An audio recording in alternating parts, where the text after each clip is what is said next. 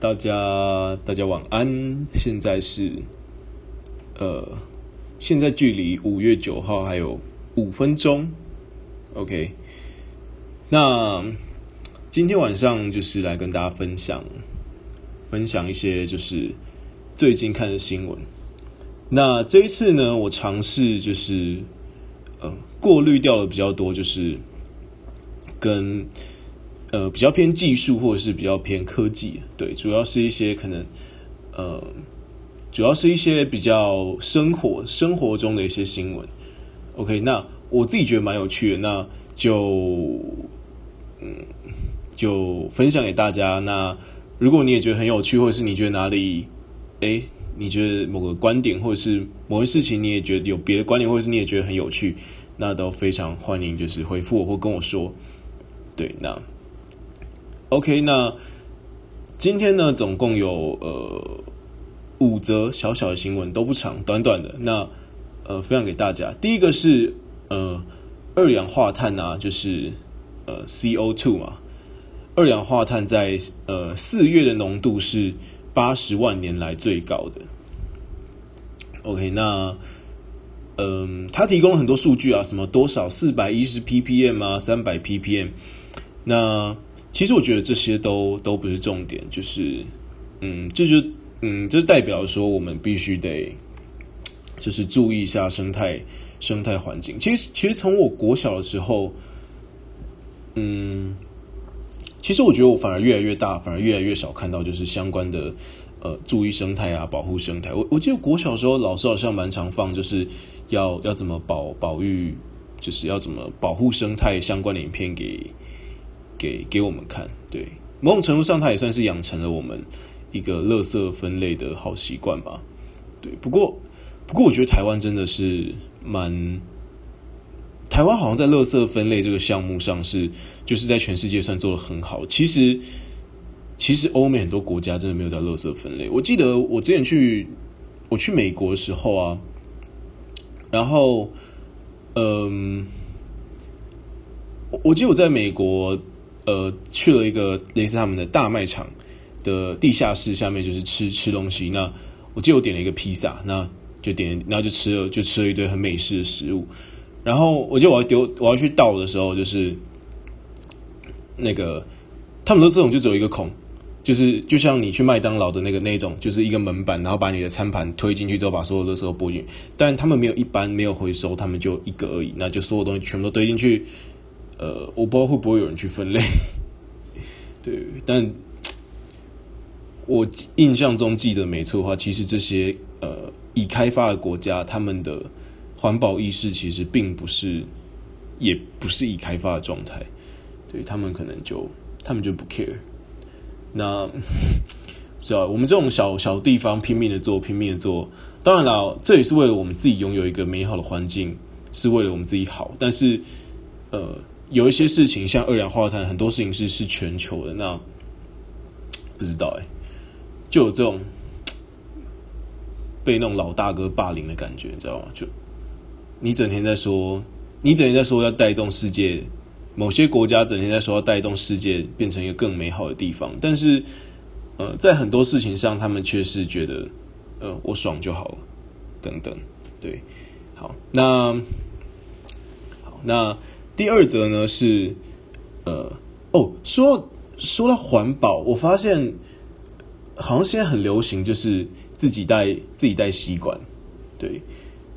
呃，我之前出出去就是去去南部的时候，然后我记得我就在南部，就是也会因为很热，我就买饮料干嘛。那我就发现哇，我现在好多人都自己带杯子，自己带吸管。我觉得这样这样很好，而且我发现很多是是年轻人，代表说。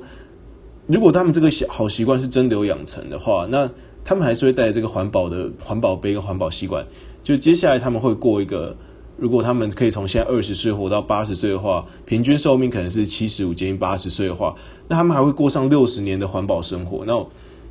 其实我觉得很好，对，就就如果这个好习惯是在一个可能中老年人身上的话，那那年轻人没有养成，那那中老年人可能很快就就就逼近他的年龄的极限的时候。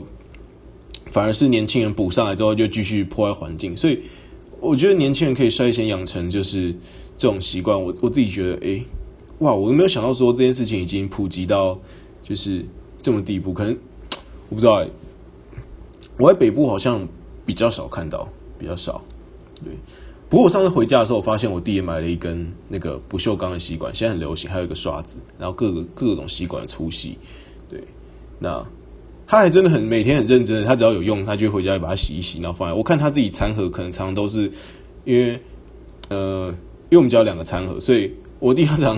他可能餐盒就是他一定要等到说他一定他有可能就回去把它堆在水槽。那我们家就是你一定要洗自己碗，那那他可能就没有没有洗那。还要等到说他下一个明天又在学校之后呢，又到后天他已经要又要又要又要装饭的时候，他发现他没有餐盒，他才愿意洗前一天那个那个餐盒。对，所以，但是他吸管确实每天洗哦，所以我自己觉得还不错啦。如果如果有机会，我可能也会也会买个不锈钢的吸管嘛，不是要帮吸管液配啊。我觉得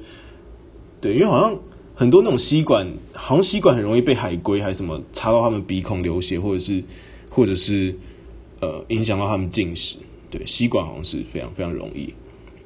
OK，好，第一则就说说了这么久，boys。那第二则是一个九十六岁的法务秘书，他捐出了八百二十万美元，美元哦，而且他这边写八百二十万。其实我刚去，呃，我刚去网络上查的话，我还看一些美国的报道的话，它都是很多都是写 nine million US dollar，就是九百万。对，nine million。那我不知道确切的数字是多少啊？对，那哇，这真的是很很扯。对，那他不是一个亿万富翁，他是一个非常节俭的法务秘书。那他在同一家的法律事务所服务了六十七年。我们一般人的职涯可能就三四十、三四十年，他竟然做了一个工作做了六十七年。那他到做到九十六岁的时候退休。其实我觉得他应该是，应该不是经济问，他应该是喜欢他的工作的，对，因为因为你想看他都可以捐出了八百二十万美元，感觉这种人他的人生就是在，嗯，在奉献给别人，对，奉献给别人，然后，呃，感觉物质可能并不是这个人就是最在意的事情，可能他可能有非常从工作中得到许多快乐，我我猜啦，对，那他的名字叫 Sylvia Bloom，那其实。大家如果去打，大家如果现在去 Google 打 Sylvia S Y L V I A 的话，Google 就会推荐你这个人 Sylvia Bloom，因为现在大家美国各式各样的报纸，大概在两天前吧，都在报道这个新闻，就是这个是一个呃非常令人敬佩的一个呃敬佩的一个老婆婆。所以她说她的亲戚跟她最好的闺蜜朋友啊，都不知道说她累积了这么多的钱。那她怎么赚这么多的钱呢？她是，呃，她她当她在她目前她是当一个法法务的秘书嘛，所以她说他也帮他就是他他经手很多老板他老板的生活事务，包括他老板的个人投资等等等的。所以他说，当他的老板决定要买一个股票的时候呢，他在帮老板买完的时候呢，他也会拿出自己的薪水，然后买一些些。他可能没有老板，老板一次可能就残给要买一大堆，但是他就拿出自己一部分的薪水跟老板买一样的股票。所以他，呃，就就靠这个精准的投资，累积了超过九百万美元的财富。那她说她从来没有提到这一笔巨款。那所以，她丈夫已经过世。她说她丈夫。呃，在活着的时候，甚至也不知道自己老婆存了这么一大笔的钱，所以她好像留了一部分的，呃，她留了一部分的钱给自己的亲戚，然后呢，大部分她捐了八百二十万当做奖学金，然后去帮助需要的学生，这真的非常伟大，八百二十万，这是呃两亿五千万左右，诶，所以是很扯，真的真的很扯。OK，那他说，呃，第三则新闻是，现在有越来越多的企业在拥抱一个订阅模式。所谓订阅模式，就是像我们订报纸啊、订以前订杂志啊什么的。那现在有越来越多的 APP 可能会鼓励你使用订阅模式，像我们生活中常用的，可能像 Netflix、Spotify 这类型的，那他就会去，呃，现在很多这种都是这种订阅的模式。那最近就是美国一个著名的财经媒体叫做彭博社，我想应该很多人都知道这个吧，叫 Bloomberg。对，那它是彭博社。他上周宣布说，说说他们计划推出一个订阅模式，那标准的订阅月费是三十五块美金。哇，这对台湾的一个收入水平来说，三十五块美金负担也不小吧？对吧？我们身边应该没定，我们应该没定什么软体是是这个这个价格的，对。所以，如果你再加订一个彭博商业周刊的话，那是每个月四十美元。哇，所以。那顺带一提，其实台湾很多人都不知道，Amazon 就是呃美国最大的一个呃类似美国的嗯就是最大购物网站 Amazon。我我我刚刚在想说，我到底要讲 PC 用还是虾皮？因为感觉比较多人在用虾皮，但虾皮是拍卖对。那 Amazon 它上面就摆了各式各样的的商品。那 Amazon 其实在美国是有个订阅叫做 Amazon Prime。那 Amazon Prime 呢？它订阅之后，它其实有很多 Amazon 相关的软体服务啊，可以听音乐干嘛可以用。那呃，台湾好像比较少人在讨论到 Amazon Prime 这个这个这一项产品的订阅，虽然它也没有在打进来台湾市场，但是这个 Amazon Prime 非常的惊人哦，它在全世界目前有一亿的订阅户哦，所以你在路上七十个人，或者是一个嗯平均，比如说一个班，现在平均台湾一个班级上是三十五，所以全世界哦，可能就是。你如果你现在是一个学生，高中生或国中生，你班上有差不多三十五个人的话，就是两个班里面就会有一个人订哦，而且是用全世界的这个尺度来看的，所以差不多现在有一亿个人在订 Amazon Prime，那所以它带来的一个现金流量是非常非常惊人的。那，其实美国这种很多非常高品质的东西，现在都会走订阅的方式，那其实也非常多人愿意付费。像呃，就我所知的话，呃。这种科技业最顶尖的新闻，就有一个叫做 The Information，那大家可以去查 T H E I N F O R M A T I O N The Information，那它没有中文，所以它就是全英文的。那它是一个非常非常专业的呃的媒体。那它从这个媒体从出的第一天，它就锁定它只做商务的高端人士，所以呃。所以在看这个报，在看这个这一份资料跟这个报道的 The Information 都是呃细谷那些非常多科技公司的呃的的大老板等等等，所以呃你有订这个的话，基本上某种程度上你会有一种感觉是呃你在跟他们看一样的内容，比如说他们看到都是业界最新，甚至很多是秘密的商业秘还没有对外公布，他就可能先抢先获取一些资讯，他就报道的一些非常呃非常跟商业是。非常有关，或者是谁最近并购了什么公司，谁的哪一间公司的商业上有什么样计划的开发开发计划，所以它叫 The Information。那它从第一天就是专门在提供呃非常高品质，然后收费非常也算昂贵。其实对对于美国消费水平来说不算昂贵，但是对于如果你是赚台湾一般的我们普通人的薪水来说，就算你一个月赚个赚个四五万块的话。呃，我觉得 The Information 也也是一个不便宜的媒体，对，所以，呃，那定这个媒体有什么好处呢？第一个是，呃，你随时对于，如果你真，如果你在这个这个场合，在你这，如果你是身处这个商场，或是你有希望想要了解这个商场的脉动，就是最顶尖的呃软体科技行业的脉动的话呢，你可以获得第一手资讯。第二点是，如果你有机会被他们报道的话呢，第二点就是，如果你有机会被他们报道的话，基本上你的。你这间公司就会马上出现在呃那些各大老板面面前，像像可能 Facebook 的呃马克 Mark Zuckerberg，那像呃像呃微软的 CEO、苹果的 CEO、Google 的 CEO 这些东西，呃我记得没错，应该他们都是 The Information 的的用户，就算他们没有订 The Information，也会主动把他们的内容寄给他，对，所以呃这就是。呃，我觉得我目前想得到，我觉得算是非常高品质的一个媒体。不过它可能是全英文的，所以有一些门槛在。好，那下一则是呃，研究发现说说，我怎么今天一直把说念成说？研究发现，O 型血病人的重伤死亡率更高。对，他说，如果你是一个呃，对。呃，就是这一篇论文是发表在《Critical Care》期刊上。呃，我不是念呃医学相关科系，所以我不知道说《Critical Care》这个《Critical Care》这个这个期刊是不是是呃是多厉害的期刊。那他对了九百一九百零一名日本的急救科病人的医疗记录分析之后，发现说严重的外严重外伤的病人，那这个严重外伤是什么？就是它可以导致你呃残废或者是死亡，就是非常严重。那他说 O 型血的，